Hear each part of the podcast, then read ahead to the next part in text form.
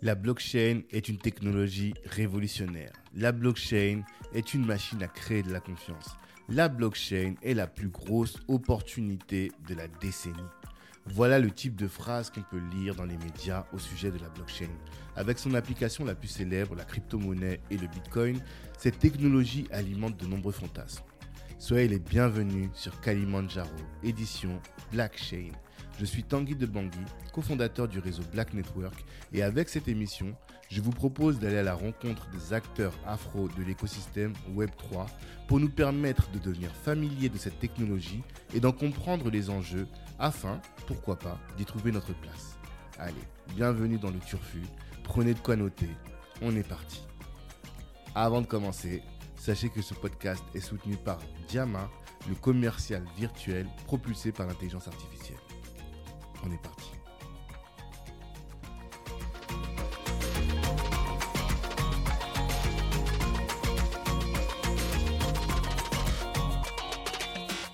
L'audio est lancé. Voilà. Maître Pascaline Mélinon, bonjour. Bonjour. Ça va? Très bien, et toi? Très bien. Je suis content de te recevoir sur euh, notre podcast Kalimandjaro parce que euh, tu portes un sujet qui est, euh, comment dire, le sujet du futur, tu vois. Même si certains diraient que tout ce qui est lié à, au NFT, au crypto, à la blockchain, c'est de l'actualité. Mais là, on on commence tout juste finalement à comprendre et à saisir qu'on est sur quelque chose d'hyper important. Et je pense que les applications, elles vont venir encore, euh, elles vont être encore plus prégnantes, je pense, à l'avenir. Et pour euh, notre euh, notre audience, qui sont, je pense, des entrepreneurs, des porteurs de projets, qui ont envie, qui qui ont des ambitions, des ambitions de réussir en Occident, eh bien, pardon, les sujets du, des NFT et de la crypto, c'est des sujets qui sont hyper importants. D'autant plus pour nous, autres qui sommes africains, ou en tout cas d'origine africaine, et ton livre, euh, la thèse de ton livre, c'est de dire que nous, nous qui aimons l'Afrique, on doit se positionner par rapport aux cryptos et on doit aimer aussi les cryptos. Bah forcément, je pense qu'on va aborder des sujets qui sont hyper intéressants pour tout le monde. Donc on est content de te recevoir. C'est quoi du coup ton ambition lorsque tu te lances dans euh, l'univers crypto? Quelle est ton ambition? Quel est le but que tu poursuis en allant dans ce domaine Vu que toi, tu es avocat et à l'origine, t'as pas fait un master en crypto, euh, en crypto ou même en finance, euh, en finance décentralisée? Mon objectif, mon tout premier objectif quand je me lance, c'est de répondre aux besoins d'un client qui veut faire une levée de fonds en crypto. Et j'avais un intérêt euh, plutôt euh, plutôt philosophique sur le sujet avant d'être euh, juridique. Mhm. Et j'ai dit, on y va. D'accord. Et quand il te demande, on va pas trahir le secret professionnel, mais quand il vient, il vient de voir pourquoi? Quel type de sujet on peut appeler un avocat pour euh, de la crypto? C'était en 2017. C'était en 2017. Le Bitcoin valait 17 000 ou 16 000. Ça mhm. commençait à prendre un petit peu de, un peu d'ampleur. Mhm. Et en réalité, il y avait énormément d'ICO. ICO, alors en français ICO, c'est les Initial Coin Offering. Mhm. Donc c'est un petit peu l'équivalent des, des levées de fonds qu'on a euh, sur euh, sur les sur les sur les sociétés cotées et c'est un mécanisme où on fait appel au fond des particuliers pour euh, financer un projet euh, entrepreneurial. Mhm. Donc la question pressante, lui, qu'il avait, c'était je veux faire une levée de fonds en crypto, aidez-moi à ce que ça soit légal. Mmh, D'accord. Et toi, tu connaissais pas et tu y allais Je connaissais plus ou moins, mais à ce moment-là, à ce moment-là, la réglementation française était complètement, euh, je vais pas dire complètement inexistante. En fait, c'était le droit commun qui était euh, le droit par défaut mhm. et euh, appliquer, euh, appliquer ce qu'il fallait appliquer à son cas à lui et à la population française qui était ciblée, mmh. sachant qu'effectivement après, de toute façon, moi j'ai un cursus qui est, qui est euh, anglo-saxon et qu'à la fin, c'était pas la juridiction française qui a été choisie pour porter le projet, mais une, mmh. autre, une autre juridiction mmh. pour. Euh, donc tu, tu, en fait, tu maîtrisais pas particulièrement, mais en même temps, il y avait pas grand chose. C'est ça que tu veux dire? Il y a un risque en termes de blanchiment d'argent, il y a un risque en matière de droit des contrats, c'est-à-dire que quand on fait appel à, euh, au, financement euh, du public, il y a quand même il y a le droit par défaut en réalité. Mmh. C'était par, par opposition à ce que lui qu'on a aujourd'hui qui est réglementé par l'autorité des marchés financiers qui exige que quand on sollicite le public pour une ICO, maintenant ça doit répondre à un certain nombre de critères très stricts. À l'époque, ça n'existait pas, c'était mmh. euh, c'était un Eldorado, donc il fallait pour celui qui voulait lever des fonds font de cette façon-là, il était, euh, c'était, c'était parfait, c'était Mmh. parfait, puisque le droit commun n'était pas aussi strict que le droit d'aujourd'hui, et il fallait connaître la technologie pour l'accompagner, ce qui n'était pas le cas de, de beaucoup de mes confrères à ce moment-là. D'accord. Et même aujourd'hui, j'ai l'impression qu'il n'y a pas énormément d'avocats qui sont spécialisés sur ces sujets.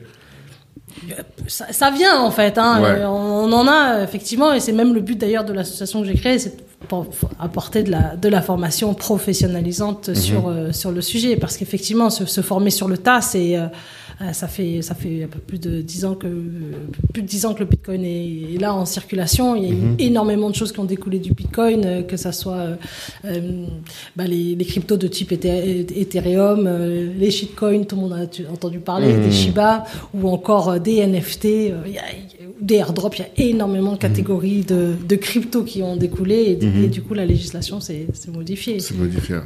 Et euh, toi, alors maintenant, une fois que tu connais tout ça, tu as fait ce dossier, que tu as brillamment euh, mené, j'imagine. Qu'est-ce que... euh, quelle est maintenant ton ambition? Vu que tu as écrit un livre sur le sujet, tu organises une conférence sur le sujet, j'imagine maintenant que tu as une vision assez précise de ce que le Bitcoin peut apporter, enfin même les cryptos au sens large peuvent apporter, et donc de ce que toi tu du, du- de ce que toi t'aimerais atteindre euh, dans cette euh, dans cette dynamique, tu vois. Quelle est toi ton ambition avec la crypto Ah, En fait, j'ai une analyse plutôt personnelle avant de rentrer dans la crypto. Je crois que ce rapport de force des différentes monnaies sur le plan international, il va finir par, euh, on va finir par avoir une forme de concentration des monnaies. Euh, dans le sens où euh, chaque politique monétaire a pour principe de défendre sa propre monnaie pour son peuple et lutter contre l'inflation. Vous lisez toutes les constitutions du monde, Mhm. c'est le même principe. D'accord. Donc au bout d'un moment, il y a des pays qui ont décidé de rassembler euh, leurs forces et de créer une monnaie unique. Mm. L'Union européenne, ça c'est un exemple le plus le plus classique en termes de politique euh, Mhm. monétaire. Puis vous en avez d'autres pour des raisons pour des pour des raisons historiques euh, qui ont euh, bah, le dollar une prédominance parce que ça a été acquis. Mhm. Mais il y en a qui peuvent faire le choix de d'opter pour le dollar parce que c'est avantageux pour les économies. Moi ce que je pense c'est qu'à terme tu observes un rapport de force entre la Russie, la Chine, l'Europe, euh, et puis il y a les pays, euh, les pays africains qui arrivent, où on va avoir une concentration, en fait, une polarisation. Et à terme, il en restera peut-être une poignée, une dizaine. Je vois pas comment on peut faire du commerce internation- international avec euh, 180 devises. C'est pas, c'est pas jouable. C'est toujours les plus, les plus puissantes qui vont dominer. Et on aura une concentration de, de, de monnaie euh, et des alliances monétaires, je pense. Et la crypto, elle s'insère dans, ce, dans cette tendance-là. En réalité, le Bitcoin a déjà sauté le pas de la concentration. C'est proposé comme étant une unité de référence d'un point de vue international, avec des pays qui adoptent cette monnaie en, en plus de celle qu'ils ont déjà. Mais je pense vraiment que moi, mon analyse, c'est de dire qu'effectivement, on aura euh, moins de monnaie, plus de concentration monétaire et pour les crypto-monnaies, ça va être la même chose où on aura euh, de moins en moins de, de cryptos qui auront vocation à être utilisés en, en tant que moyen de paiement et, euh, et une qui va dominer. Et ça, c'est un vrai. euh, ça va être Ça t'es certaine. Et probablement le Bitcoin. Peut-être pas probablement le Bitcoin parce Ah. que bah, les banques centrales construisent leur propre monnaie digitale. Mhm. Euh, pour différentes fonctions, hein, pour euh, les fonctions de, de, de, de, de- entre banques centrales, d'accord, le, le- le- leur écosystème à elles, et puis co- l'écosystème qui concerne tous les particuliers, les banques commerciales. Donc on a encore, euh, on a une digitalisation du système bancaire, mais mais euh, et elles vont vouloir imposer leur monnaie digitale. Mhm. C'est la même. Enfin, ce qu'on a aujourd'hui, ce sera la même chose en, en digital. La question, c'est de savoir laquelle va va dominer. Alors, D'accord. Mais elles vont vouloir le faire et aujourd'hui, pour l'instant, il n'y en a aucune. Je sais que le Nigeria avait lancé une, une crypto. Euh, en France, en Europe, on pense aussi à une monnaie numérique, il me semble. Euh, les États-Unis, ils, ont le USDT, c'est ça? Mais non, peut l'USDT, c'est une entreprise comme- commerciale, oui. Ouais, voilà. Donc ça va pas fonctionner en tant que mo- monnaie euh, étatique. Ça n'a pas le but. Ah, C'est déjà, la c'est déjà fait en fait. En Ouais. réalité, on a une entreprise qui a pris euh, de l'avance sur l'État, qui propose que l'État aurait dû proposer, tout le monde l'a adopté, Mhm. et euh, maintenant l'USDT remplit la fonction de, de dollar digital. En tout cas, à mon sens, c'est déjà le cas. Donc proposer ensuite à tout le monde de dire euh, euh, séparez-vous de vos réserves du USDT au profit d'un dollar digital. Mhm. Il va falloir garantir des réserves aussi derrière. Ah bon, le- ça, ça, ça, ça, c'est D'accord. pas ce sujet, ça. D'accord. Et euh, là, t'as toujours pas répondu à la question. Toi, personnellement, qu'est-ce que est-ce que t'as pas, t'as pas envie d'y répondre? Mais quel est ton objectif? Et ou bien peut-être qu'est-ce que toi t'appelles de tes vœux, peut-être aussi, tu vois? Euh, Parce que bon, t'as écrit un livre qui est, si on traduit, pourquoi toute personne qui aime l'Afrique doit croire aux euh, cryptocurrency, aux monnaies, euh, crypt- Ouais, la crypto-monnaie. à la crypto-monnaie, voilà. Euh, quelle est la thèse de ce livre? La thèse de ce livre, je pense que le- la monnaie doit être au service de l'humanité, concrètement. La façon dont c'est euh, dont c'est structuré ne le permet pas. On a des rapports de force où Mhm. on a des plus forts et des plus faibles, alors qu'en réalité, on devrait avoir une monnaie qui représente la valeur, et c'est la valeur ensuite qui va déterminer euh, la croissance de chacun de chacun des peuples, mais pas une détermination une détermination artificielle de la valeur de la monnaie. Mhm. Ça fausse les règles du jeu en réalité. Donc moi, ce que j'appelle de mes voeux, pour répondre à la question, Ah. c'est qu'en réalité, les politiques monétaires soient, soient changées. Ok. D'une part pour lutter contre l'inflation, mais d'autre part pour euh, lutter contre euh, cette, euh, ce déterminisme en fait, dans Hmm. lequel certains pays sont, sont historiquement euh, enfermés. Hmm. Et pour revenir sur le sujet de l'Afrique, parce que c'est ça qui Ouais. nous occupe, c'est d'avoir une monnaie qui représente la valeur de ce qui est créé, c'est essentiel. Mhm. C'est essentiel. Si on, si, si, vous, si, si on vend, je sais pas, tu vas, tu vas euh, créer ta paire de chaussures et tu la vends en francs CFA alors que ta paire de chaussures est exceptionnelle, tu vas la vendre dans une monnaie qui n'a pas de valeur alors que ce que tu vends a de la valeur. Hmm. Ouais, J'avais jamais pensé à ça. Toi, tu considères que Je vais, le faire- si- je, vais changer, je vais pas dire la paire de chaussures, je vais dire le pétrole. ouais, bah voilà, Je dire parce les qu'on est diamants. bien. les diamants Je dire notamment. le cacao euh, qui part de Côte d'Ivoire. Donc, cette, même si au lieu de la vendre, par exemple, euh, je sais pas notre monnaie, oh, je sais pas un baril, je sais pas quel est le prix du baril, mais imaginons que le, bar- le prix du baril soit de 100 dollars. Euh, 100 dollars, ça équivaut à, 6, à combien? 65 000 CFA, c'est ça À peu Mhm. près? 65 000. Même si on le met à 1 million de CFA, pour toi, ça n'a pas de valeur. C'est ça, en fait, que j'arrive pas très bien à comprendre. Oui, d'accord. Je... Euh, La valeur, rela- la- la- l'expression de la valeur est faussée. Ok. C'est c'est ça la difficulté. C'est parce qu'en réalité, la, la valeur de la monnaie est corrélée à sa demande. Mhm. Le franc CFA, lui, a sa valeur qui est déterminée en fonction de l'euro. Ok. Donc c'est pas en fonction, c'est pas en fonction de ce qu'il vend. Hmm. Donc, vous vendez un produit, vous, on a, euh, il y, a, il y a des euros ici, il y a du franc CFA là. Je vends en franc CFA, j'ai des euros. On va sur un marché pour échanger la, pour échanger la monnaie, puisque c'est comme ça que ça se passe sur les marchés financiers d'échange. Le taux de change, il va être déterminé en fonction de la demande pour le franc CFA.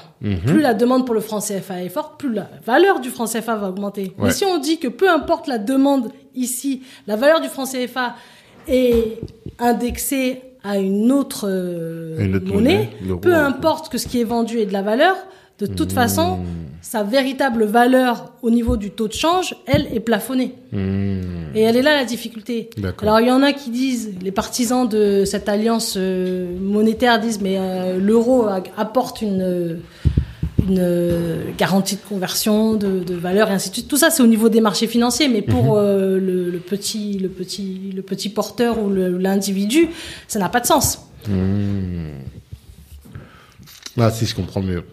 Je comprends Il mieux. faudrait vendre la marchandise dans une autre unité que du, que du franc CFA pour, Mhm. pour avoir sa véritable valeur. euh, Et on fait la différence entre la valeur et les coûts. Parce qu'au final, ce qui nous importe, nous, quand on achète, c'est le coût, pas forcément la valeur. C'est, euh, je sais pas, ce, ce, le poisson, il vaut combien il vaut et ça nous suffit comme information, non?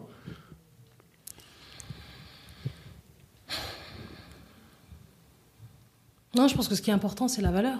Non, je veux bien. Je Le coût pour le produire, c'est autre chose. Ou Mhm. le, le, le, le, le, le, le- le- ouais, le- le- le- le-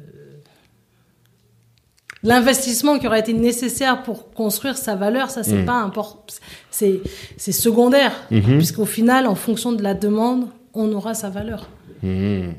Parce que je me mets. à- qu'il y a quand même une incohérence d'avoir euh, des matières premières qui sont énormément demandées, par exemple, Ouais. par et que exemple. leurs valeurs Mhm. Ne sont pas euh, corrélées à, à la demande. Par exemple, alors, ouais, parce que là, du coup, j'ai pris l'objet de, j'ai pris euh, euh, un mauvais exemple. Mais ce que tu veux dire, c'est que l'or, par exemple, qu'on a beaucoup, les diamants qu'on a beaucoup, ils sont de moindre valeur parce qu'ils sont estimés, leur coût est estimé en francs CFA, alors que s'il était estimé en euros directement, alors que, pardon, alors que les produits qui sont produits en France et eux qui sont estimés en euros, eux, leur valeur reflète véritablement leur euh, Leur valeur leur économique valeur sur le marché. économique sur le marché. D'accord. Et ça fait que finalement, notre euh, toutes nos matières premières, elles ont pas le véritable coût qu'elles devraient avoir. Ils n'ont pas la véritable valeur. Ils ont pas la véritable valeur. D'accord. Parce qu'en réalité, si tout était exprimé en euros, Mm. mettons, on n'aurait pas euh, de difficulté euh, à discuter de, de, de, de l'enrichissement d'un- pays ou d'un autre. Mhm. Puisque tout serait vendu en fonction de la valeur exprimée dans une, dans une unité qui est, euh, qui est déterminée en fonction de l'offre et de la demande sur les marchés Mhm. monétaires. Comme l'euro a de la valeur, exprimer un produit, euh, bah, c'est comme les pétrodollars en réalité, quand les Mhm. barils de dollars sont vendus en, les barils de pétrole pardon sont vendus en dollars. C'est En la- dollars. C'est la même chose. On utilise une monnaie qui a de la valeur. Mhm. D'accord. Ok. Et euh, toi, ce que tu dis, c'est que le les cryptos, au sens large, vont régler ce problème parce que elles, elles seront pas assises. Elles, elles sont toujours assises sur la loi de l'offre et la demande. Et donc, tu voudrais que les comment on appelle ça? Bah, le- Toutes nos matières premières, elles, leur valeur soit toujours évaluée, non pas dans une monnaie locale, mais dans une monnaie digitale. C'est ça. Le principe qui, qui est euh, sur lequel s'appuie le, le- le Bitcoin, pour parler de celle qui a lancé le concept, c'est de Mhm. dire que, que c'est en quantité limitée. Ouais. Ce qui donne euh, de la force à une monnaie, ou de la force à, à n'importe quoi d'ailleurs. C'est ça. Certains diront c'est sa rareté, ça, c'est- une chose, mais c'est aussi sa demande. Je pense que ce sont deux, deux choses qui sont, qui sont importantes. Mhm. Et euh, de se rendre compte que euh, on peut créer de la monnaie sans créer de la richesse, Mhm. ça dévalorise cette monnaie. Mhm. Donc plus vous avez de, de, de- de la monnaie en circulation, moins elle a de la valeur. Mhm. D'accord? Euh, et et l'idée, c'est de, et l'idée, c'est de, c'est, d'utiliser les monnaies, enfin, la monnaie digitale parce qu'elle s'appuie sur ce principe-là. D'accord. Il y, a une, il y a une propension inflationniste des gouvernements. Mhm. Et la force de la monnaie digitale, quand elle est conceptualisée comme le Bitcoin, d'accord, parce que pas toutes les monnaies euh, sont comme ça, mais c'est, le Bitcoin, comme elle est limitée en quantité, la propension inflationniste, elle est complètement anéantie. Vous pouvez pas Mhm. vous lever un matin et dire je veux créer de nouveaux bitcoins. C'est impossible. En Mhm. revanche, vous pouvez euh, décider au, au niveau euh, politique j'ai besoin de plus d'euros, j'ai besoin de plus de dollars, j'ai besoin de plus de francs CFA, j'ai besoin de plus de monnaie. Mhm. Je la crée, peu importe qu'on en ait besoin ou pas. Et ça, ça répond à une euh, demande politique parce que vous avez le peuple, la population qui demande à ce que l'argent arrive. Donc c'est ça, c'est ça le, le risque en fait euh, Mhm. de cette propension inflationniste des gouvernements pour répondre à la pression politique est réelle et on l'a vu pendant le Covid Mhm. où il fallait répondre le quoi qu'il en coûte euh, de Monsieur Macron. Macron. C'est, Mhm. c'est, totalement ça. Le président a décidé de, de, de mettre le prix qu'il fallait, mais la conséquence directe c'était que bah, l'argent alors qu'il n'y avait aucune activité économique, ou en tout cas bien, bien ralentie, euh, a été créé et il n'y avait pas de richesse co- corrélative. Mhm. Donc aujourd'hui, on a trop d'argent en circulation, si bien que la valeur des choses, elle diminue. Mhm. Donc euh, vous avez euh, ce que vous achetiez, euh, vous achetiez, je sais pas moi, euh, à 2 euros, vous allez devoir le payer euh, 3 euros, 4 euros, à cause de la quantité d'argent créée de façon, euh, euh, Artificiel. de façon complètement artificielle. Mhm. Il y aura forcément de l'inflation. Il faut pas dire que l'inflation c'est quelque chose de mauvais. La population grandit, il faudra toujours de la création de monnaie d'une certaine façon, mais contrôlée. Mhm. Et le problème de le problème d'un système politique quel qu'il soit, c'est qu'il répond à des pressions, il répond à des à des attentes, Hmm. et qu'en y répondant, ça sert pas forcément les besoins à long terme. Mais si on prend le cas, là, parce que tu viens juste de donner un, un argument qui est qu'il y aura toujours de l'inflation parce que la population grandit et donc il y aura toujours plus de demandes. Or, euh, on sait que l'Afrique par, euh, va grandir euh, beaucoup considérablement. Or, euh, une monnaie comme le Bitcoin qui elle va être limitée, est-ce que ça va pas poser des problèmes sur le long terme ça? Le Bitcoin, lui, alors ne- sa, quantité de Bitcoin est limitée, mais après ça, elle, euh, elle peut se subdiviser en réalité, parce qu'on parle de Bitcoin, mais on parle pas des, des satoshi qui, qui, qui, qui sont l'équivalent des centimes de Bitcoin qui composent le Bitcoin. Donc ça, en réalité, on, pour l'instant, on parle en Bitcoin parce c'est c'est le schéma inverse en fait hein, qu'on qu'on a. hein. C'est comme si on parlait en en, en 1000 euros, on parle de, de, de- de- on parle de 1000 euros en, en omettant qu'en réalité, euh, pour composer 1000 euros, il faut, euh, il faut des centimes, il faut des billets de 5, il faut des. Bref, bah, c'est la Mmh. même chose. Donc quand on parle du bitcoin, on, pense au bitcoin sans penser à sa fraction qu'il compose. Donc la quantité de, la quantité de Satoshi pour l'instant sera. euh, Ah, je ne sais pas si le bitcoin sera la monnaie. Pour l'in- bah, je- ce qui a été fait, c'est un travail de génie. Hein. Ça- Mhm. Ça, c'est contestable. Mais c'est en, tout cas une excellente euh, première pierre. Mhm. Et justement, qu'est-ce que tu penses des initiatives comme celle de la Centrafrique? Est-ce que tu penses que c'est salvateur ou est-ce que c'est euh, risqué? Enfin, Est-ce que qu'est-ce qui Je t'ai posé une question piège. Je t'ai amené là où tu voulais pas aller. Je pense que la, je, je pense que dans le processus de concentration des politiques monétaires, Hmm. quand on est un pays comme celui-là, il faut avoir des alliés. Parce que euh, quand on se lance, euh, alors c'est très bien parce que il va, il- ça va créer des tranchées, hein, comme le El Salvador. Moi, je suis, je suis, suis absolument admirative Hmm. de ce qui a été fait euh, parce que c'est des, non seulement c'est des use cases pour l'humanité, tout le monde va voir ce qui se passe, comment, Totalement. comment, comment ça réagit. En, on, on passe de la théorie à la, à la pratique, donc ça Mm. c'est, c'est fantastique. Moi, je le salue. En revanche, la difficulté, c'est de se dire, ok, on est dans une économie de marché mondialisée, le communisme, c'est fini, donc ça va vraiment être, on va vraiment euh, soumettre euh, une économie aux aléas du marché et, euh, et de se dire que effectivement si j'ai pas quelque chose que ce dont le marché a besoin bah, la crypto que j'ai créée en fait il y a personne qui va la demander Hmm. donc la valeur de ma crypto elle n'aura euh, elle- si personne ne la veut si personne ne veut ce que je vends bah, ma crypto j'ai beau la mettre en quantité limitée en disant euh, j'en ai j'en ai que 10 Mhm. et ben Personne ce ne sera, ce sera un coup d'épée dans l'eau. Donc moi, c'est vraiment ma, ma, ma crainte quand j'ai vu l'initiative, j'ai trouvé ça exceptionnel. Et de l'autre côté, je me suis dit, d'un point de vue macro, ça, c'est, c'est pas, ça, ça, ça va être soumis aux pressions des voisins qui vont peut-être voir ça d'un, mauvais œil. Ce qui est le cas. Quand la, la, la tendance est à la concentration monétaire. Mmh, mmh, mmh, mmh. Mais c'est le cas, hein, je pense que.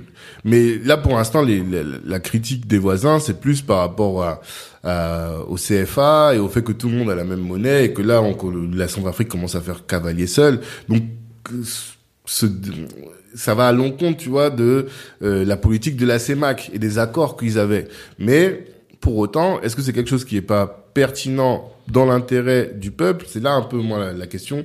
Et ce qui nous pose problème, c'est que nous on n'a pas les tenants et les aboutissants, on comprend pas tout ça, tu vois. Et c'est là qu'on a besoin de regards d'experts comme toi pour euh, nous dire, bah voici quels sont les, les tenants et les aboutissants de ce type de problématique, tu vois. Euh, le Sango, ça, ça a été abordé un petit peu comme un projet entrepreneurial alors qu'on est vraiment dans la question des finances publiques. Ouais. Je pense que euh, la- je suis pas allée dans le détail du projet, mais je l'ai regardé un petit peu. Et ça a été pensé comme un, comme une start-up l'aurait pensé. Comme Mhm. j'ai vu beaucoup de d'affaires, euh, voilà, des, des- voilà, des levées de fonds. euh, c'est Mhm. vraiment pensé comme une start-up alors qu'on est dans la gestion d'un budget, euh, d'un budget d'État. Mhm. Après, je, ça veut pas dire que dans l'ombre, c'est pas fait. Mhm. C'est juste simplement mon apport. Euh, et de l'autre côté, c'est toute une, quand on fait ça, je pense que c'est toute une, une chaîne, en fait, à mettre en place. La collecte de l'impôt en crypto, la gestion de l'énergie, parce que ça Mhm. va coûter en, en énergie que de passer par euh, les réseaux, euh, Ouais. les réseaux informatiques, euh, la souveraineté informatique, s'assurer que les serveurs sont pas hackés, s'assurer d'un certain nombre de choses, en fait. Euh, c'est une, c'est une bonne, elle a le mérite d'exister. Et je pense que euh, est-ce qu'ils sont, est-ce que le pays est trop en avance et risque de, de, de se faire des ennemis avant d'avoir des amis? C'est- Ouais, tu penses que c'est peut-être un peu trop tôt. Peut-être. Certains diront qu'il faut avoir la, la, la, la, force de ses ambitions. Et est-ce que, est-ce que le pays est suffisamment solide et suffisamment entouré pour, euh, pour assumer les chocs mm-hmm. que d'exposer son pays aux, aléas en fait des, des, marchés financiers? Ça, c'est une vraie question. Mm-hmm. Parce qu'on le voit pour le El Salvador qui en a, qui en a, qui en a, qui en a acheté énormément du Bitcoin au moment où c'était au plus fort de sa valeur. Mm. Il faut pouvoir assumer le choc quand euh, quand, la, quand justement on a une, une, unité de paiement qui est soumise au, gré de tous les marchés. Totalement. Mais oui, et ce d'autant plus que là, on est en plein en, en, janvier 2023 et on voit que le Bitcoin a perdu énormément de valeur. Est-ce que ça, ça a pas euh, remis en cause un peu ton optimisme par rapport aux monnaies euh, digitales, aux crypto-monnaies? Non. Non Pourquoi Non, parce que je pense que dans, dans un parcours de 10 ans, c'est une croissance exponentielle. Pour mhm. euh, plus de 10 ans, d'ailleurs, je, je, dis 10 ans, mais c'est bien plus de 10 ans. Euh, donc effectivement, les, les, cycles de croissance sont toujours jalonnés de, de chutes. Hein. De toute mhm. façon, c'est ainsi, ainsi, va les, ainsi vont les choses. Euh, mon, je, je me suis fait à l'idée que c'était peut-être pas le Bitcoin qui serait, qui s'imposerait. Certains le pensent, mais moi je reste ouverte à l'idée que peut-être on aura un Bitcoin amélioré. Mmh. Euh, de toute façon, il s'améliorerait avec le temps. Mmh. Euh, donc, euh, donc non. Genre, euh, et puis on a toute une économie qui s'est développée derrière. Donc quoi, quoi qu'on en dise du Bitcoin, on a des emplois qui se créent, on a de la richesse qui se crée, on a des nouvelles relations qui se créent, on a des innovations qui arrivent. Mmh. Donc euh, absolument pas. En fait, c'est même l'inverse. C'est de se dire c'est de se dire. Euh, ouais, pour toi, c'est pas du tout un problème. La volatilité des marchés, ça peut pas impacter la l'économie de l'État tu vois? Parce que toi tu parlais de finances publiques et du fait justement que le pour la Centrafrique en tout cas ils ont géré ça comme une start-up alors qu'il s'agissait de finances publiques mais le fait que ce soit volatile ça a pas de j'ai dit que j'ai dit que moi en regardant sur le papier de l'extérieur ça m'a évoqué euh, Startup Nation ouais. mais que probablement derrière je n'y suis pas en coulisses, c'est probablement différent. D'accord. Euh, non, j'ai dit ça un peu vite. Moi, je, je, je caricature un peu, mais euh, toujours dans, dans cette dimension-là. Donc, le fait qu'il s'agisse donc d'une d'une monnaie volatile et qui devrait avoir un impact sur les finances publiques, pour toi, ça c'est pas antinomique, c'est ça? Ah si, c'est problématique. C'est pour ça qu'il faut avoir la il faut avoir la, la robustesse, être prêt à avoir suffisamment euh, à pouvoir encaisser les, les chocs, les chocs mmh. financiers. Ça c'est mmh. ça c'est clair. Mais je pense que c'est c'est c'est prématuré en ce sens qu'il y a euh, 200 pays euh, sur la planète qui les mmh. ils sont deux à avoir opté pour euh, pour cette monnaie ayant cours légal. Euh, euh, cette monnaie est échangée sur les plateformes d'échange centralisées, décentralisées, mhm. en, OTC, en OTC, donc c'est over the counter, c'est-à-dire que n'importe, enfin, c'est entre particuliers. Donc en réalité, le prix du marché, euh, on a énormément d'acteurs qui, mhm. qui peuvent influer sur sur euh, sur celui sur celui-ci. Mhm. Donc c'est problématique quand on a deux pays sur 200 qui ont adopté ça, effectivement, qu'ils exposent leur leur pays à, à ça. Hmm. On verra. Oui, si, c'est ça. Et euh, est-ce que tu as des, un regard au-delà de la crypto sur la blockchain et sur euh, l'importance de la blockchain en Afrique? Est-ce que tu as un avis sur ce sujet? J'ai beaucoup d'avis, euh, alors positifs. non, mais parce que moi, moi, je suis même plus attaché à la blockchain que à la crypto tu vois parce que la crypto effectivement c'est une des applications de la blockchain mais le fait d'avoir euh, des euh, comment dire des euh, la capacité d'avoir une techno non le fait d'avoir une, techno qui a la capacité de fiabiliser les les les transactions d'authentifier un certain nombre de transactions. Je pense que pour notre continent c'est une plus-value importante. Je sais pas qu'est-ce que toi tu en penses justement de ça? Je pense que sur le continent, de façon générale, la grande difficulté euh, dans tout ce qui est entreprise, c'est la confiance, le déficit de confiance. On ne fait mhm. pas confiance à son frère, on ne fait pas confiance à son voisin, on ne fait pas confiance à son partenaire commercial. Et pour cause, il y a énormément de déboires, on ne fait pas confiance aux politiques. Pas... il y a vraiment un déficit, une crise de confiance. Il y a une crise mhm. de confiance. Et d'intégrer un outil neutre comme euh, trait d'union entre tous ces partenaires va permettre de créer des assainir les relations en réalité. Et ça, je pense, en ce sens, c'est primordial d'adopter la blockchain sur différents use cases, que ce soit euh, le cadastre pour être sûr que ce qu'on vend, euh, ça n'a pas déjà été vendu dix fois avant, euh, ou enfin ce qu'on achète, ça n'a pas été vendu dix fois avant. euh, pour le suivre, suivre les marchandises qui sont exportées, pas perdre ces marchandises, c'est important, que ce soit du terrestre ou du maritime. Euh, Il y a énormément de, de cas de cas d'usage de la blockchain qui, qui, qui vont permettre d'assainir ces relations. Parce qu'on peut rien construire sans la confiance. Pourtant, je suis avocat d'affaires, il y a beaucoup de conflits, hein, mais la base de tout, de tout c'est la confiance. Mhm. Mais qu'est-ce qui fait alors, selon toi, que euh, aussi bien en matière de crypto que en matière de, de blockchain plus largement, les États n'y vont pas, ne prennent pas euh, ce ce ce, ce, ce pendant, qui ne, ils ne se lancent pas de manière euh, les, les pieds dedans, quoi, tu vois, à 200%. Alors que quand on voit de l'extérieur, bah, on, on voit tous que c'est pertinent. Qu'est-ce qui fait que les États n'y vont pas, les États africains en général?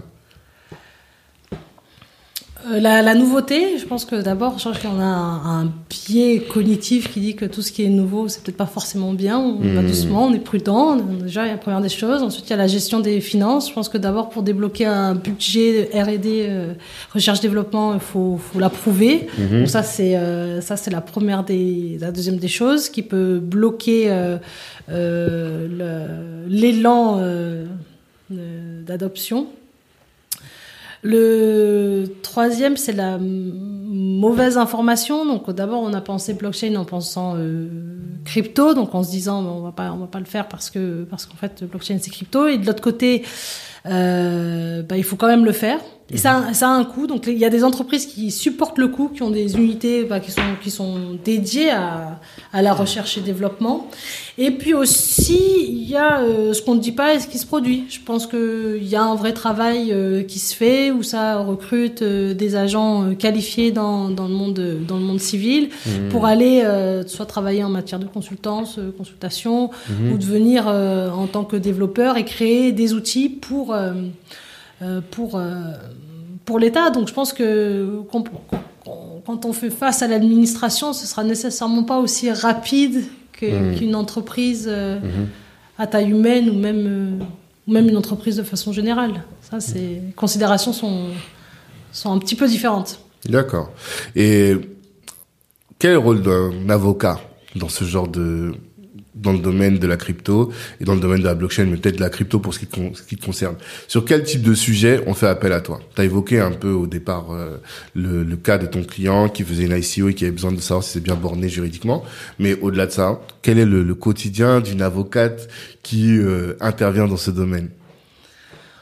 Alors, euh, bah, c'est assez varié. Alors, on va, maintenant qu'il y a de la réglementation en France, ça va être euh, d'adopter, euh, d'être compliant avec le régime euh, PSAN.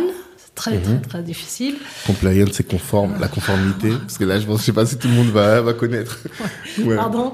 Effectivement, euh, tout ce qui relève du commercial, donc euh, ça va être euh, euh, la promotion d'une activité crypto, à, au pénal. Donc ça, ça relève des escroqueries. Beaucoup d'escroqueries, Ouais. énormément d'escroqueries. tu Et fais peur à tout le monde, là. Alors, elles arrivent parce qu'en fait, je pense qu'on.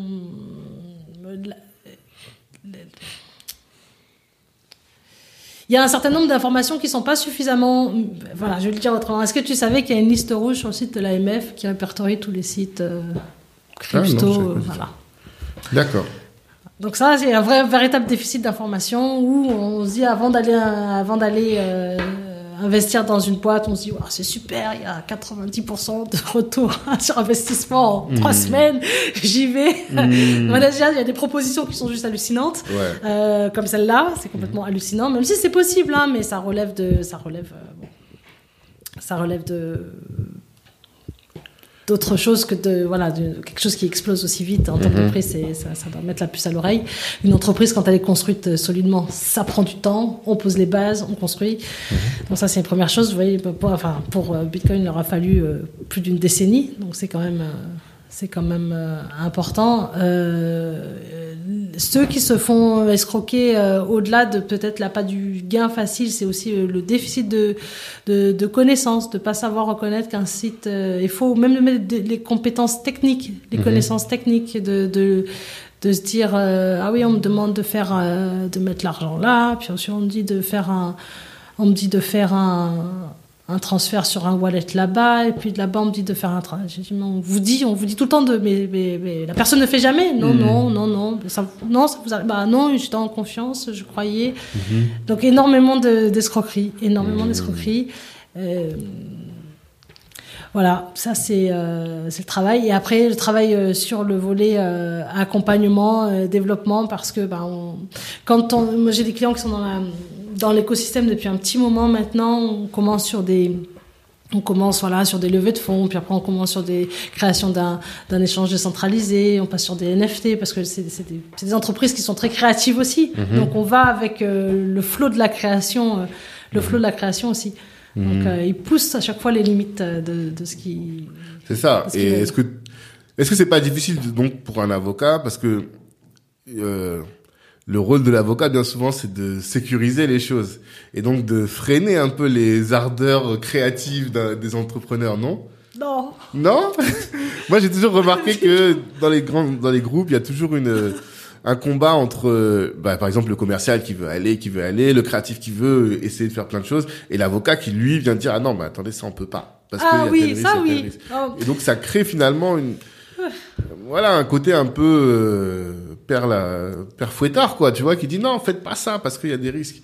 Bien peut-être que toi parce que tu es dans ce domaine-là, tu as une appétence peut-être plus grande à l'innovation et tu arrives tu es plus souple sur euh, les contraintes que tu donnes aux entrepreneurs, je sais pas comment Bon, illégal est illégal, hein, d'accord Ouais. Si j'adore l'innovation, si c'est pas possible, c'est pas possible. En revanche, là, on reste jamais sur c'est pas possible, c'est toujours trouver où c'est possible, comment c'est possible. Ça, c'est vraiment parce qu'effectivement, quand la, quand l'idée est là, c'est de, elle est déjà, elle est déjà vivante. Il faut qu'elle puisse euh, s'exprimer. Euh, si elle est là, c'est qu'il y a un marché aussi qui, bon, pas, pas toujours, hein, mais qui en a, qui en a besoin. Donc l'idée, euh, c'est ok, on va faire ça, on va voir comment on peut le faire euh, pour que ça soit, euh, pour que ça soit réglo. Moi, je pour pour mes clients, l'idée c'est qu'ils soient tranquilles, qu'ils se disent pas demain, il y a la SEC qui vient m'embêter. euh, euh, aux États-Unis parce que j'ai vendu un truc euh, chez eux, il fallait pas et j'ai pas envie de faire de la prison parce que ça, ils sont, ils sont quand même assez dissuasifs. Donc, euh, Mhm. donc effectivement, non, l'idée c'est de sécuriser, mais c'est, non, je pense pas que c'est, c'est même l'inverse. C'est euh, maître Mélinon, j'ai une idée, qu'est-ce que vous en pensez Je peux le ouais. faire Ouais, bah voilà. Quand, le fait qu'on te demande si je peux le faire, c'est que mais toi donc, quand on dit je peux le faire, tu dis souvent oui ou tu dis souvent non? C'est ça finalement. Ouais, j'apporte les solutions. Ça, c'est, mon travail. C'est mon travail. Ouais, tu dis oui, enfin en tout cas, oui si vous faites comme ça, comme ça, comme ça, comme ça. C'est ça. Si vous faites comme ça ou si vous le faites là ou là ou là. Oui, parce que toi, ton cabinet est particulièrement international. C'est ce que on s'était rencontré à la première édition de Business Africa et tu m'avais expliqué ça. Tu fais beaucoup d'international. Est-ce que tu peux expliquer un peu euh, dans quel pays tu interviens en Afrique? Parce que toi, tu as une vision, justement, tu disais Afrique, ouais, il y a des Afriques. Est-ce que tu peux expliquer un peu euh, dans quel pays tu interviens sur ces sujets crypto-là? Alors, je suis intervenue au Maroc, je suis intervenue au Cameroun, euh, je suis intervenue en Éthiopie. Donc ça, c'est les pays d'Afrique que j'ai fait pour Mhm. l'instant. Et après, je suis intervenue dans le reste du monde, que ce soit au Canada, aux États-Unis. ou- Euh, en- Ensuite, en Europe, les pays d'Europe, la Suède, Mhm. la, la Hollande. Et dans les pays d'Afrique où tu étais, donc Cameroun, Maroc et Éthiopie, est-ce que tu sens qu'il y a un, élan de la population, en tout cas des entrepreneurs, sur ces sujets de crypto et une, une réflexion aussi des dirigeants pour euh, euh, encadrer ou accompagner ou favoriser ce genre de sujet? Parce qu'au Cameroun, on connaît juste l'escroc là, euh, dont on ne citera pas le nom. Présumé innocent hein, jusqu'à la condamné. Moi, ça va, ouais, j'ai le droit, effectivement. Moi, j'ai rien dit. C'est moi, c'est moi, c'est moi. Donc, effectivement, en fait la, la problématique c'est que euh, je pense qu'il y a aussi une question générationnelle sur ces sujets-là. Ok. Euh, le métaverse par exemple est énormément adopté par une, une, génération bien plus jeune, dans un esprit de gaming, dans un esprit bah, initialement de gaming, mais je pense qu'il y aura des, des retombées, euh, des retombées bien réelles, enfin dans le monde réel de, du métaverse. Mhm. Donc j'ai observé, je pense que j'espère pas voilà qu'en raison, je pense, d'une d'un voilà, d'un gap générationnel, que, que vous arrivez avec des innovations. Bon, dit, on, faites vos preuves, on verra bien si on va considérer qu'est-ce que c'est que ça. Nous, on a notre façon de fonctionner. Euh, c'est ça, c'est ça, c'est l'ordre de l'humain, j'ai envie de dire. Mais après, euh, voyant que c'était difficilement évitable, il a fallu mettre en place des groupes de travail, des consultations pour savoir si effectivement euh, comment comment encadrer et, et réagir à ça. Mmh. Après, les propositions de loi, elles sont elles sont faites euh, pour répondre à ça, tout en si vous voulez, on- c'est deux trains. Hein. Il y a un TGV, il faut, faut le rattraper tout en essayant de le freiner en tirant par derrière. Donc euh, l'État n'étant pas le TGV. on comprend bien, on comprend bien. Et euh, là, donc, euh, ce qui nous a amené aussi ici, c'est l'événement que tu organises le 25 février au FIAB Jean Monnet. C'est une masterclass sur euh, le ce que tu as appelé la Paris NFT conférence. Est-ce que tu peux nous expliquer la genèse de ce projet, s'il te plaît? Donc la genèse de ce projet, donc euh, c'est le résultat de mon activité, 7 ans, 6 ans, 7 ans dans, dans, dans l'univers euh, crypto Web 3. Et, euh, et j'en ai eu marre d'entendre tout ce voilà tout ce crypto bashing sur euh, sur les escroqueries, sur ce qui était euh, négatif, alors que moi j'accompagne des, des, des, des, des entreprises qui, qui veulent euh, proposer de la valeur sur le marché, qui veulent proposer des solutions et qui sont absolument pas comme ce qu'on entend euh, ce qu'on entend parler. Et l'idée c'était de se dire ok on parle de on parle de on parle de crypto on parle d'argent euh, et euh, en réalité il faut éduquer sur ces sujets là il faut faire venir des personnes qui travaillent dans leur domaine euh, d'expertise en fonction de leur perspective aussi. Par exemple à la, à la Paris NFT conférence il y a Binance qui sera là. Mais Binance c'est un échange centralisé donc c'est la perspective d'un échange centralisé sur la question.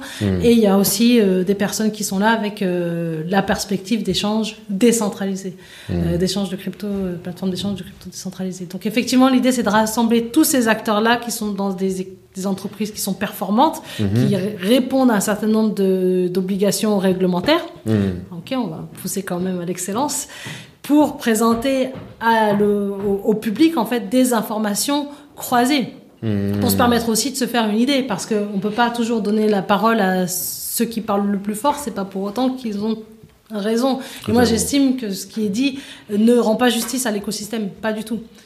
Donc euh, donc voilà donc je suis allée chercher euh, des personnes dans mon réseau euh, leur demander est-ce que est-ce que ça ça te dit de venir speaker à la conférence. C'est important et c'est pour la bonne cause parce que justement la question de la monnaie ça touche ça touche de façon plus large euh, les les groupes défavorisés qui sont qui sont qui sont les femmes dans le monde et, et de permettre à ce que les revenus les profits générés par par la conférence soient reversés à des causes qui qui aident à l'émancipation- l'émancipation financière des femmes donc c'est vraiment ça. Émancipation financière, pas du tout en lien avec la technologie. C'est uniquement l'émancipation financière où il y a peut-être euh, de la sensibilisation au sujet crypto, au sujet blockchain. Il y en a, il y en a, mais effectivement après, je pense que c'est c'est de- c'est hum, c'est un peu la pyramide de Maslow quand on parle de pauvreté euh, des femmes. On est vraiment sur des besoins qui sont quand même assez primaires. Une fois que ça s'est rempli, ces, ces besoins-là sont ont eu réponse. On peut passer sur euh, sur autre chose. Après. Moi, je reste quand même, euh, je reste quand même assez mesurée sur ça. C'est-à-dire que euh, c'est ma vision des choses euh, que je, que je, voilà, que je, que je veux, euh, que je veux propager. Mais de l'autre côté, je me dis, c'est pas parce qu'on va aider des femmes qu'il faut aussi leur donner, leur dire, voilà, ça c'est ma philosophie. Merci d'y adhérer pour avoir euh, accès aux soins. Absolument pas. C'est complètement décorrélé. Mais l'idée, c'est de dire, ok, on va parler d'éducation financière. Le- la crypto, c'est un sujet qui fait, qui fait, qui fait partie du lot, mais c'est pas pour les femmes qui sont dans le besoin, c'est absolument pas le sujet euh, euh, pressant. Voilà. Mais ça, ça, ça, ça viendra après euh, avoir atteint, euh, mais c'est pas l'objet. Donc ce que tu expliques, c'est tous les fonds récoltés, en tout cas les bénéfices récoltés par cette conférence, seront attribués à une euh, à des causes, en tout cas à des associations qui elles militent pour l'inclusion financière des femmes. Ouais. D'accord. Euh, dans le monde, Dans le monde, n'importe où. une femme est une femme. Non, mais j'imagine qu'il faut bien commencer quelque part. Enfin, je sais pas. Peut-être la France là où t'es, euh, l'Afrique où tu interviens beaucoup. Non, pas du tout. C'est n'importe où. Pour l'instant, n'importe où, c'est pas fermé. Mm. Je pense que le- ça, ça ira au, au, euh, au feeling. Que Je pense que si on, on arrive à identifier, une, si vous voulez, enfin, s'il y a une cause qui, me- qui, qui me touche tout de suite, je dis bon, celle-là, faut, faut y aller, on n'attend pas. Ça va Mhm. vraiment être euh, comme ça. Mais je pense que ça, c'est c'est malheureusement pas ce qui manque. Ouais, non, totalement. Là, il y, a aucun doute là-dessus. Et euh, est-ce que tu vas créer des NFT, créer des trucs dans le cadre de la conférence ou pas du tout? Oh, on travaille dessus. On Ouais, travaille vois. dessus. Juste les- on travaille dessus. Quand même, Oui, ça doit être la base, à mon avis, tu vois. on travaille dessus. D'accord, d'accord.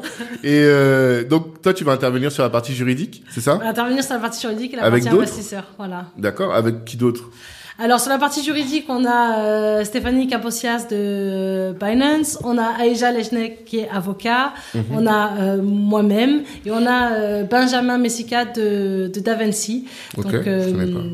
c'est une c'est une des- une entreprise qui travaille euh, qui travaille également dans le dans le monde de la crypto. Donc euh, c'est pour dire aux auditeurs d'aller cliquer sur le site et de regarder Ils vont regarder, bien sûr.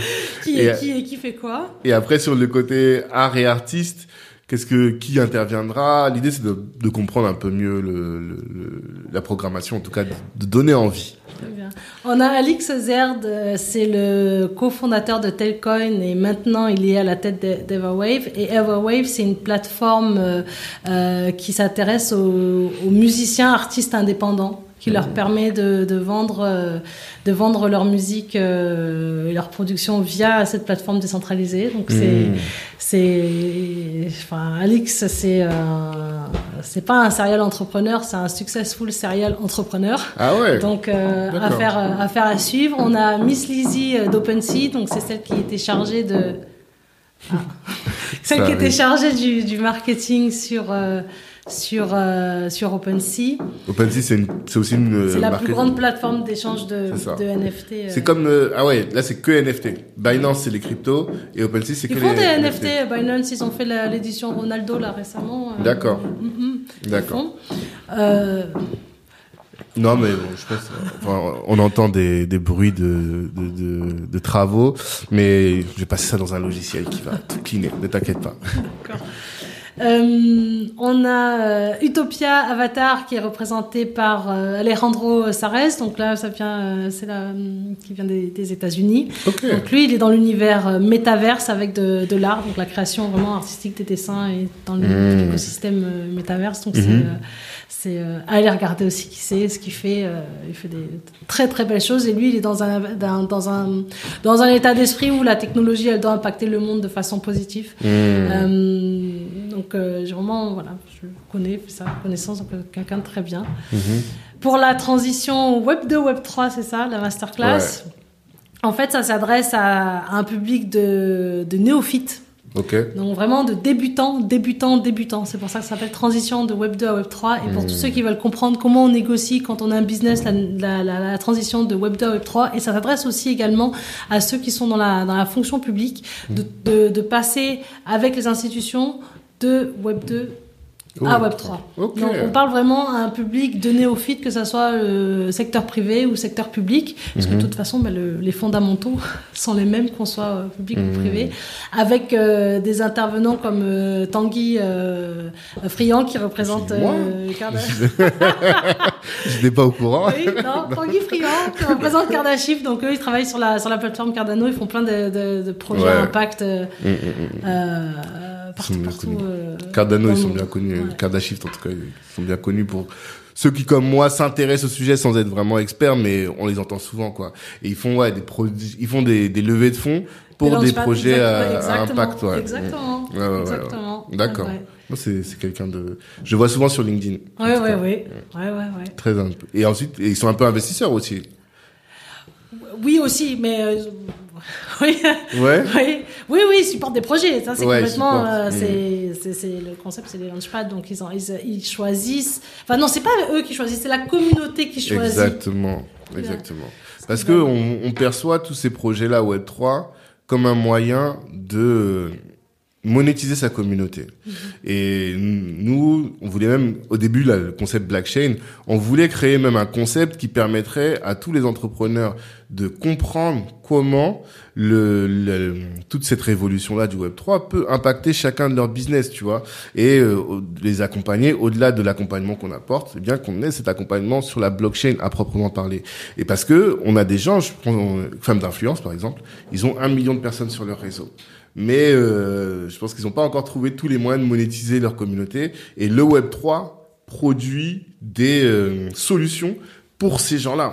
Et je pense que ce genre de conférence doit, est-ce qu'elle a vocation à faire ça, justement, à tous ces entrepreneurs-là, à découvrir comment est-ce que eux, ouais, bah si, c'est ça, transition Web 2, Web 3, c'est ça que la conférence doit permettre. Et est-ce que, quand tu dis investisseurs, est-ce qu'on pourra aussi venir leur présenter des projets et dans lesquels ils vont investir ou autres Ça c'est ça c'est euh, ça c'est ça c'est l'idée effectivement. Euh, On va confirmer les fonds d'investissement qui sont présents euh, Mhm. la semaine prochaine. D'accord, euh, ok. Petit teaser. Ouais, bon, je pense que quand l'épisode, quand l'épisode sera sorti, les gens pourront aller voir. Mais j'ai entendu dire que c'était plus facile de lever des fonds dans le Web 3 que en dehors du, du Web 3. Est-ce que toi, avec ton regard juridique, est-ce que tu confirmes que les, les, les barrières à l'entrée euh, dans le dans le Web 3 sont moins élevées? Et donc, est-ce que tu penses comme moi, que ça peut être une solution pour nous autres communautés noires qui avons du mal à, à accéder à la levée de fonds? Complètement. Mhm. Complètement parce que la levée de fonds sous ces sur ce format-là, ça répond à, à des, à, des, à des paradigmes qui sont complètement différents que les levées de fonds traditionnelles. Parce que l'approche du dans, la- dans, dans le monde des affaires traditionnelles, on va regarder le risque, risque-profit. Mhm. Euh, et euh, le calcul de l'investisseur, ça va être euh, combien je vais récupérer à la fin. On va signer des pactes associés dans tous les sens pour voir comment on rentre dans le business, comment on en sort, à quelle valorisation on en sort. C'est euh, c'est vraiment très très formalisé. Tandis que dans cet écosystème, c'est plutôt de l'ordre émotionnel. On accepte en plus le risque de perdre son argent. Donc euh, on est une espèce d'investisseur, mais je ne vais pas te dire euh, bas de gamme, mais en réalité, en termes de protection, c'est un investisseur dévalorisé parce que lui, il va se dire bon, je mets 5000 euros, si, si, la, si ça prend de la valeur, j'ai gagné, sinon j'ai perdu 5000 euros. Ah. Donc le que- risque euh, vis-à-vis du gain, il est bien plus grand et il est bien plus accepté. Donc la levée de fonds pour celui qui vient d'une euh, et c'est pas négatif ce que je dis Mhm. euh, parce que en réalité pour celui qui va lever des fonds, il se dit c'est très bien. Moi je vais avoir une communauté qui va me soutenir dans mon projet parce que c'est un investissement qui est plutôt de l'ordre émotionnel plutôt qu'un calcul financier d'abord. Donc ça, on a une véritable communauté qui, quoi qu'il arrive, va être là. On les appelle les holders hein, dans le dans le jargon, mais ils seront là quoi qu'il arrive à soutenir. Donc ça, c'est ça, c'est ça, c'est ça, ça n'a pas de prix en réalité. C'est même ça qui fait fonctionner euh, le projet. De l'autre côté, le, celui qui lève des fonds n'est pas dilué, donc il n'a pas tous ces tous ces investisseurs n'ont pas de pouvoir. Euh, ont moins de pouvoir sur le sens de, La direction de l'entreprise. de la, La direction gouvernance d'entreprise, même si maintenant on est sur des systèmes de DAO où ça devient Oui, voilà, de plus c'est en à ça que je plus- pensais. de plus en plus à- aplani. Hmm. Euh, et la levée de fonds, les fonds sont, ex- sont disponibles tout de suite.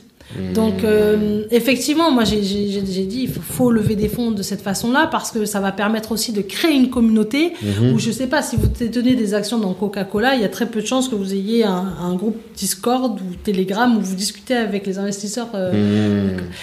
Voilà, la Ouais. proximité avec la communauté est, est, est exceptionnelle, ce qui fait que pour des projets, euh, pour des projets qui se veulent proches des, qui se veulent, qui se veulent proches des gens, c'est l'idéal. Mmh. Franchement, c'est l'idéal. Ça, tu m'as motivé. Mais qu'est-ce qui fait justement, encore une fois, que les gens n'y vont pas massivement? C'est quoi les obstacles, les barrières à l'entrée à l'ICO Oh, les gens, ils sont allés quand même euh, massivement.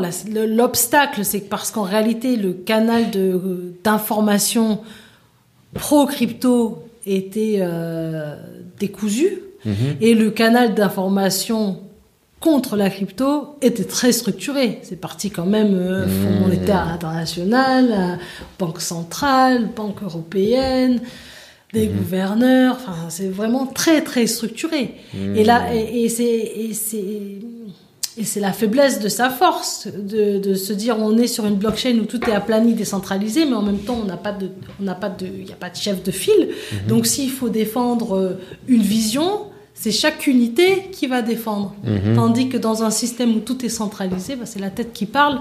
Et puis euh, donc c'est deux conceptions du c'est deux conceptions qui sont qui Mhm. rentrent en Non, totalement. fond, hein. Mais quand je dis que on n'y va pas massivement, c'est que pour moi, les ICO, c'est encore un truc de, de connaisseurs. Tu vois, c'est pas du tout grand public. Et euh, nous qui parlons beaucoup de levée de fonds, je crois que jamais j'ai entendu quelqu'un dire ce qu'on vient de dire. Tu vois, la discussion qu'on a là, là, c'est exceptionnel qu'on en parle. Les gens, quand ils te parlent de levée de fonds, ils- tu vois, ils continuent de te dire, voilà, je vais faire mon roadshow, aller voir tous les fonds d'investissement, de la place, nanana. Alors que euh, il y a des gens sur le dans l'écosystème qui pourraient être intéressés à financer euh, tous les différents projets qui existent, quoi. Tu vois, je pense que le travail de d'évangélisation, Mhm. voilà, il est encore euh, énorme, j'ai l'impression. Tu vois. Bon, après, ta conférence est là pour ça, mais mais je pense qu'il y a encore beaucoup à faire. Je sais pas ce que tu en penses, mais Il y a beaucoup à faire, il y a beaucoup qui a, il y a beaucoup qui a déjà été fait. Je pense Mhm. qu'après, le, le, le, le succès d'une, de toute entreprise, c'est un succès collectif. Hein, C'est-à-dire Mhm. que on a quelqu'un euh, de façon anonyme qui a créé un, le Bitcoin. On ne saura Mhm. jamais qui c'est, ou peut-être euh, on le saura, mais voilà. Quand les si c'est une seule personne ou plusieurs, voilà. tu penses carrément Non, je sais pas, je plaisante. Ok, d'accord. Je sais pas. Je, Les blagues voilà. de juristes, gens ils ont pas compris. Ok. Et, euh, les, les- et euh, du coup, j'ai perdu le fil de mon. Là, tu disais que euh, qu'il y a eu un travail qui a déjà été fait, que le travail est énorme. Oui, mais- c'est c'est c'est c'est la somme des. C'est un succès, c'est un travail collectif pour une réussite collective. Je pense que ce que je fais, ça participe à ça participe à ça. Et, Mhm. et ceux qui viendront à cette conférence sont dans cette même euh, même optique que de que alors d'évangéliser, je sais pas parce que c'est perfectible en fait. C'est un écosystème qui est perfectible. Il y a beaucoup de choses à améliorer et c'est en rassemblant euh, les personnes et discutant sur le sujet, sur ces questions pressantes, que ça va s'améliorer. Mhm. Donc effectivement, euh, évangélisation, euh, hum, Ah, tu éducation. dire- ouais, tu veux dire que il faut pas non plus que les gens aillent massivement parce que c'est trop tôt encore. non, absolument, faut- Ah. absolument pas. Faut y aller, mais c'est en y allant que ça va s'améliorer. Ah, Effectivement, il y, a, il y, a, il y, a une, il y a une marge, il y a une partie d'essai et d'erreur qui est, qui est incontournable, mais qu'il Mhm. faut y aller en étant informé. Ça, c'est comme ça qu'il faut y aller dans toute entreprise d'ailleurs, en étant informé. Mhm. Ça, c'est c'est ce que, ce que Non, je préconise. Totalement. Et quelles sont toi tes sources d'information en général quand tu veux te tenir à jour sur euh, les sujets en lien avec la blockchain? Est-ce que tu es plutôt sur Twitter? Est-ce qu'il y a des sites que tu recommandes? Est-ce que tu vois des newsletters peut-être que tu recommandes que tu lis régulièrement? Alors, je suis absolument pas sur Twitter, ça c'est mon défaut. Pourtant, il y a une grosse communauté sur Twitter. Ça, c'est beaucoup sont sur Twitter, mais en réalité, l'information, une fois qu'elle est sur Twitter, euh, cinq minutes Elle après, elle est sur d'autres euh, Mmh. canaux. Donc ça, c'est pas une difficulté. J'ai, je, j'ai bitcoin.com comme information. Euh, je suis abonné, enfin j'ai des des flashs d'infos qui viennent régulièrement. Ça Mhm. c'est sur le sur l'ordinateur, donc ça c'est Mhm. une chose. Euh, j'ai euh, comme source d'information, moi je, bah, je je fais partie de l'ADAN, l'asso- l'association pour le développement des actifs numériques. C'est une association euh, qui rassemble 200 à peu près 200 entreprises de l'écosystème français. Enfin, français européen d'ailleurs. Mhm. Donc ça c'est euh, c'est une voilà c'est une association on travaille pour euh, donc là c'est vraiment euh, on travaille sur des sur des voilà propositions de loi et un certain nombre de choses donc d'être avec mes pairs c'est une source Mmh. d'information Mhm. Mais qui sont pas que juristes. C'est vraiment euh, Dans- des si, acteurs moi, au sens dans les large. groupes là où je suis oui c'est Ouais, toi t'es dans les groupes de Ouais. travail un peu de, juristes. Ok, Ouais, d'accord. ouais. Euh, mes clients qui arrivent toujours avec un truc Une nouvelle idée. Ouais, nouvelle info, vous avez vu, c'est passé ça Mm. Alors c'est c'est c'est de, de euh, Coin Market Cap, si je veux suivre, voilà, ça c'est un peu l'agenda où ça répertorie un peu tout. Mais après, comme l'écosystème est tellement vaste maintenant, Hmm. chacun a sa, a sa source d'infos en fonction de ce qui l'intéresse. Hmm. Donc effectivement, euh, mais, mais moi en termes d'actu, euh, c'est et puis bon, et puis il y a Coin Tribune puisque je suis consultant aussi euh, chez Pour eux. Coin Tribune, c'est un magazine, Ok. euh, c'est un magazine francophone euh, où je trouve euh, vraiment qu'ils font euh, qu'ils font du bon travail. Hmm. Je, je suis chez eux aussi, mais c'est pas parce que je suis chez eux, c'est parce que j'ai choisi, parce bons. que je trouvais qu'ils faisaient du Hmm. bon travail. D'accord. Top. Euh, Est-ce qu'on a oublié de dire des choses? Sur euh, que ce soit de manière générale sur euh, l'Afrique, les cryptos et sur la conférence NFT conférence. La conférence c'est le 25 février. Ouais. 2023, Mhm. toute la journée. Il y a des tickets qui dépendent en fonction de chacun, ce que chacun veut faire. Il y a des passes à la journée ou bien il y a Mhm. des passes à l'unité pour ceux qui sont- intéressés uniquement par un sujet. Il y a des workshops pratiques. Alors ça, c'est important. Il y a un workshop euh, où on- tu peux venir, tu peux apprendre à créer ton NFT avec quelqu'un qui a créé des NFT, qui en a vendu. Ok. qui a- C'était very successful. voilà.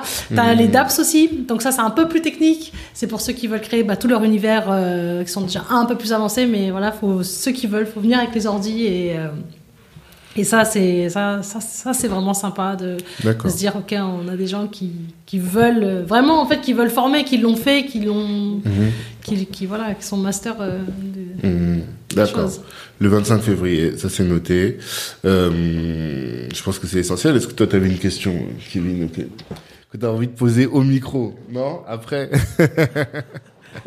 D'accord.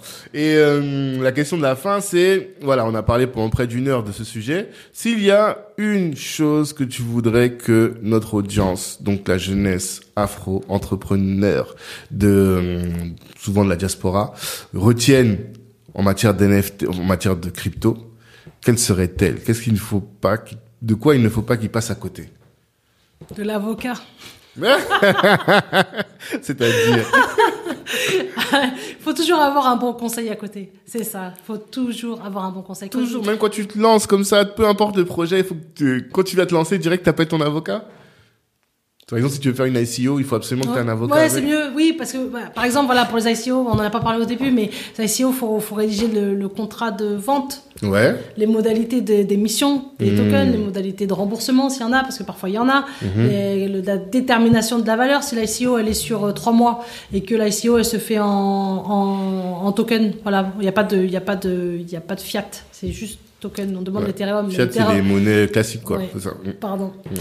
On demande juste de l'Ethereum et que l'Ethereum euh, et que l'Ethereum dans la valeur qui, qui monte et qui baisse. Bon, bah, Mhm. il va falloir calculer la, la, la, la valeur, comment on le fait. Est-ce que voilà, c'est toutes les questions qu'il faut d'un point de vue d'ordre technique. Ça, c'est le smart contract qui va le gérer, Mhm. mais il faut le traduire en juridique Mm. parce que celui qui va venir, il va devoir, euh, il va devoir euh, consentir à tout ça, consentir aussi à sa collecte de données Mhm. euh, être accompagné par il y a des il y a des prestataires qui sont qui, qui sont spécialistes du KYC du KYB donc là je suis en train de parler de, Ouais. de choses un peu plus techniques qui concernent la lutte co- la lutte KYB, c'est quoi Know your business ouais Ok, d'accord. Je connais pas ça. Complètement. Ok. donc euh, pour éviter le blanchiment d'argent à Mmh. travers l'ICO parce que si on vient blanchir des fonds pendant l'ICO Ouais. qui est responsable C'est le porteur de projet. Donc, Ah. euh, et c'est d'ailleurs ce qui s'est passé sur FTX, euh, même qu'il sa- qu'il- s'il savait ou s'il savait pas, ça c'est un autre sujet, mais Ah ouais? la question de savoir qu'il y a eu des fonds qui ont transité via la plateforme pour financer des, pour financer des, des campagnes euh, politiciennes aux États-Unis, donc faut faire très. FTX, c'est ça l'histoire? Euh, Non, c'est pas que ça. Ah oui, parce que moi j'avais entendu autre chose. Il y en a d'autres aussi, ça, en fait partie. D'accord. Donc, euh, ils ont été utilisés pour voilà. Pour, euh, donc ça, faut vraiment faire très très attention que, que, Mm. que, euh, voilà que les tokens viennent pas de mixeurs, enfin, plein de- plein plein de choses à, à- Donc oui, effectivement ça. Mais quand on est bien accompagné, c'est facile parce que je vous en parle euh, facilement. C'est des choses que je sais faire. Hmm. Donc euh, pour le monde de la crypto, il faut vraiment se former d'un Mhm. point de vue d'un point de vue académique et d'un point de vue technique et d'un point de vue juridique. Mhm. Et ça se fait en plusieurs temps, mais euh, Mhm. D'abord, on va aller dans la crypto parce qu'on est un fan, on va aller voir, on va essayer de minter un NFT, on va essayer de créer une crypto, alors comment ça fonctionne. Et puis après, une fois que la pétence est vraiment euh, grandissante et qu'on veut se lancer dans le projet, de toute façon, ces, ces connaissances techniques, elles sont déjà emmagasinées. Mhm. Donc après, c'est qu'une formalité que de, que de passer à l'étape d'après. Mhm. D'accord. Donc, faites-vous accompagner, c'est ça. Vraiment, par un avocat ou une avocate, c'est ça. ok, bon, en tout cas, merci d'avoir pris le temps de répondre à nos questions.